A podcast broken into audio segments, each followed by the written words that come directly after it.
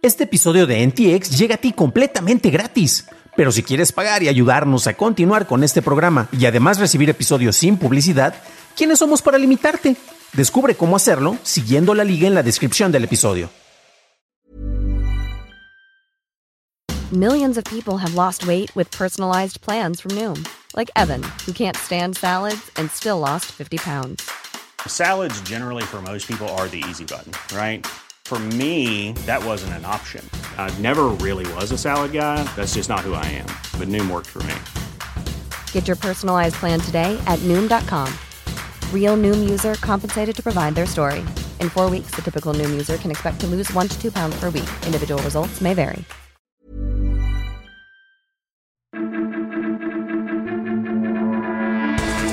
China invierte en robots, filtran imágenes del Grand Theft Auto 6 y predecimos el futuro de Ethereum.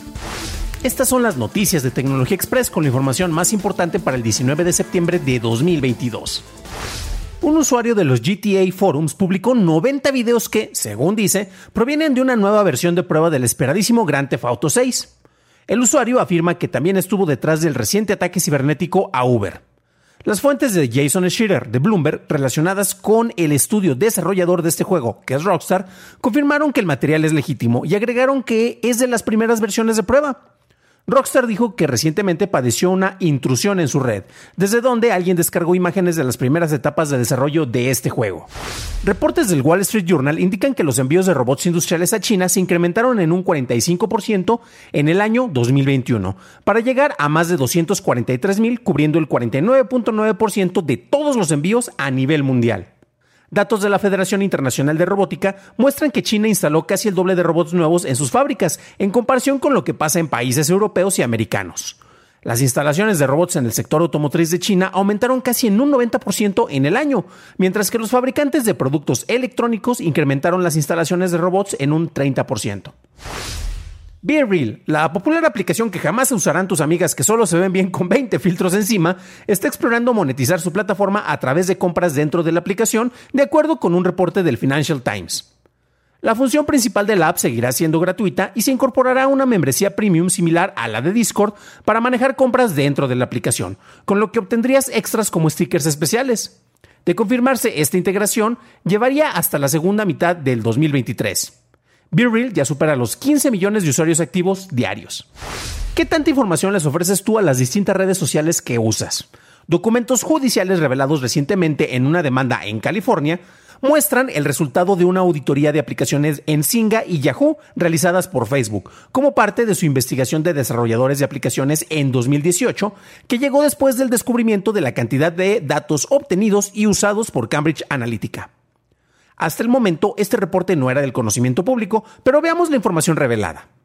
Usando la ruta de acceso a datos de permisos de amigos, las 500 aplicaciones principales de Singa en Facebook podían acceder a fotos, videos, actividades, eventos, intereses, likes e historial de trabajo de los amigos de 200 millones de usuarios. Singa también compartió identificaciones de redes sociales, así como información personal con terceros. Por otro lado, la aplicación de Yahoo impactó a los amigos de 123 millones de usuarios. Debido a que esta tenía un mayor monitoreo por parte de los desarrolladores, Yahoo podía obtener información considerada confidencial debido al potencial para proporcionar información relacionada a conductas y preferencias de los usuarios. Pasamos a la noticia más importante del día, y es que, excelente, sobrevivimos al 2020 y sobrevivimos a la fusión en la red de Ethereum, la cual ocurrió sin mayores contratiempos y con la promesa de un manejo de recursos hasta 99.95% más eficiente. Tras este movimiento se espera fluctuaciones en su valor, lo cual es normal. El presidente de la Comisión de Bolsa y Valores de los Estados Unidos, Gary Gensler, comentó al Wall Street Journal que este cambio implica una mayor vigilancia por parte de entidades financieras del país, ya que su manejo es más cercano al de acciones en la bolsa o préstamos que al de una divisa digital. Esas fueron las noticias y ahora pasamos al análisis. Pero antes de hacerlo, déjanos una calificación de 5 estrellas en Spotify o en Apple Podcast o un like en YouTube que no te cuesta nada. Por cierto, hablando de YouTube, gracias a nuestros nuevos suscriptores como Juan de Sab, Betorcido, Daniel Romero, Amauris Vargas y Diego Hernández. Bienvenido a bordo, camaradas.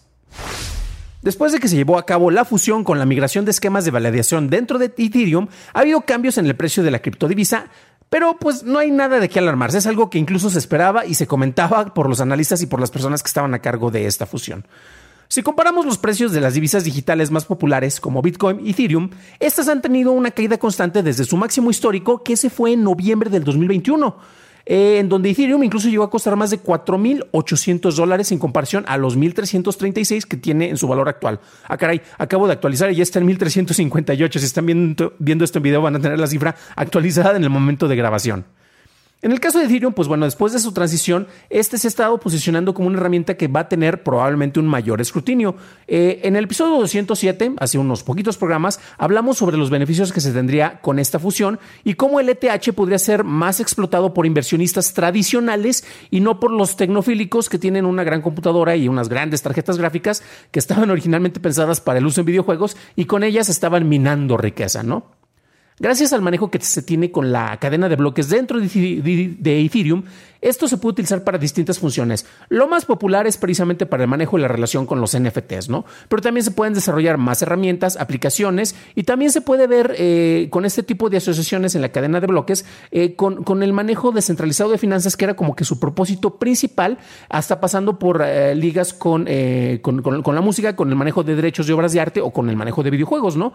Y es muy interesante sobre cómo ha evolucionando todo esto y cómo nuevamente, como ya hemos hablado no únicamente en el caso de divisas digitales, pues las nuevas tecnologías parece que están repitiendo los viejos esquemas, ¿no? Como está ofreciendo ventajas que están más relacionadas con el valor, con el que, con el manejo de una descentralización de una moneda, eh, es curioso porque incluso podemos ver que se está comportando y no únicamente basados en las especulaciones como si fueran acciones de una empresa. Entonces es algo que ya teníamos, pero asociado eh, en este caso con el valor que puede ofrecer una empresa, es aquí eh, relacionado con el valor que tiene este activo digital. Y si estamos hablando de activos, que creen? Ellos también tienen que ser regulados, por lo menos en Estados Unidos, por distintas agencias y van a estar viendo y van a tener un mayor escrutinio, como mencionaba, una revisión más a detalle sobre lo que va a estar pasando con Ethereum. Hemos tenido algunas previsiones y, por ejemplo, hay algunas que son muy interesantes. Eh, nuevamente, este es un eh, programa enfocado en el manejo de la tecnología. Eh, reportamos las noticias en eso. Así que no acepten ningún consejo comercial financiero que venga de mi parte. Probablemente los pueda llevar la quiebra. Entonces, ahí tienen el gran disclaimer.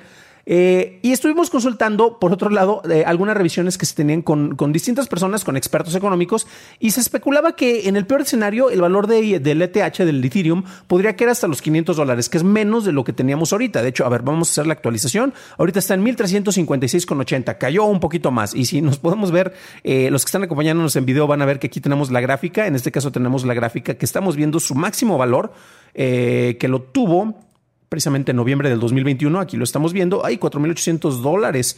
No, pues sí estamos muy lejos de, de, ese valor. Y hay otros expertos que hacen previsiones a más largo plazo y es interesante porque si estamos hablando del 2030, estamos hablando de algo como una inversión a futuro un valor, estamos hablando de, una apuesta. Este, si tú tienes nuevamente una relación positiva con una empresa y quieres apostar por ella, y pues e, en el manejo del mundo financiero, lo ideal es que no metas y saques de volada este, lo que estás invirtiendo, sino que lo dejes a largo plazo.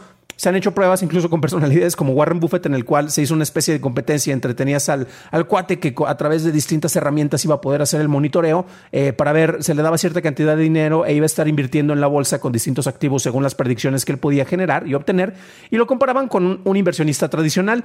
Y con, con, el manejo del tiempo se demostró que sí, los dos tuvieron incremento, pero el inversionista tradicional tuvo un mayor incremento sobre el valor, porque, y curiosamente era apostándole a empresas ya conocidas y de manejos tradicionales nuevamente. Y aquí estamos viendo que, por ejemplo, los valores potencialmente, con unas predicciones que van del 2022 hasta, el 2030, el potencialmente el costo más, más, barato, el incremento del, en el valor del Ethereum podría llegar a los 5 mil dólares o las visiones más optimistas son hasta los 15 mil dólares. ¿Qué significa esto? Compren, compren en este preciso momento cuando está bien barato el Ethereum. Ese consejo les doy porque no, no, yo no debo darles ningún tipo de consejos relacionados con esto. Eh, lo que viene nuevamente tiene que ver más con el manejo de las regulaciones, precisamente porque ya tiene y está replicando los esquemas que, como los mencionaba, están relacionados y están siendo regulados por distintas agencias en Estados Unidos y, como ya vimos, está repitiendo patrones que se veían con el manejo de las acciones. Esto lo encuentro muy interesante y podemos verlo relacionando con otras empresas. Ya vimos, por ejemplo, casos como Uber o el caso de Netflix, que es concretamente del cual quiero hablar. Netflix, Netflix, como que lo pronuncié medio mal, perdón. Eh, pero es interesante porque llega como una empresa que es disruptora y efectivamente, eh, conforme fue evolucionando, ya no, Netflix no es una empresa de tecnología Cuando a mí me llegan a decir, es que esta empresa ganó un Oscar, Apple ganó un Oscar. No, no, no. O sea, Apple es una ventana de exhibición. Sería el equivalente aquí en México a decir que Cinemex o Cinepolis ganaron un Oscar porque exhibieron una película cuando son ventanas de exhibición. Y en el caso de Netflix, empezó como una propuesta con una aplicación. Recordemos que ellos originalmente eh, hacían distribución nuevamente de contenidos a través de sobres. Te, te mandaban los DVDs o Blu-rays a tu casa con las películas que tú querías rentar. Y la cuestión es que cuando tenemos el manejo de la plataforma, se establecen como una plataforma tecnológica con todos los beneficios y desventajas que esto tiene. Los beneficios es que usualmente te van a apostar más dinero y van a esperar un mayor crecimiento y como van a esperar un mayor crecimiento en el momento en el que no lo tengas y que no lo reflejes, te va a castigar más los inversionistas. Y ya lo hemos visto concretamente con el caso de Netflix. Sin embargo, conforme van creciendo, vemos cómo están replicando los distintos patrones de empresas tradicionales.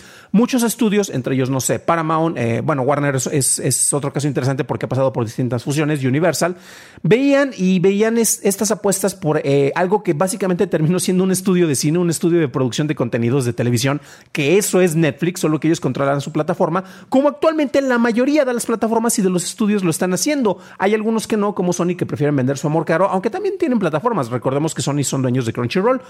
De manera muy similar, eh, conforme va pasando el manejo y el, paso, eh, eh, va pasando el tiempo y se van dando distintos manejos sobre las ventajas que se tendrían en el manejo de cadenas de bloques o en este caso de Ethereum concretamente, que ya vimos que es más versátil que el Bitcoin y por, hecho, por eso muchos le quieren apostar. Estamos viendo que van a quedar también bajo los mismos patrones de manejo y de administración y de regulación que distintos valores o como lo mencionaba con las distintas acciones. Pero bueno, esto, como los mencioné, está pasando y esto nos está llevando a un proceso de normalización en el cual lo que parecía ser algo disruptor está cayendo para ser algo dentro de una categoría que ya conocíamos y sabemos cómo manejar. Para un análisis más a detalle en inglés, visita dailytechnewshow.com en donde encontrarás notas y ligas a las noticias. Si quieres entender mejor qué pasó durante la fusión, revisa nuestro episodio 207 en donde hablamos a detalle sobre lo que ocurrió la semana pasada con la migración de sistemas de validación de Ethereum. Eso es todo por hoy, gracias por tu atención y estaremos escuchándonos en el siguiente programa. Que tengas un genial inicio de semana.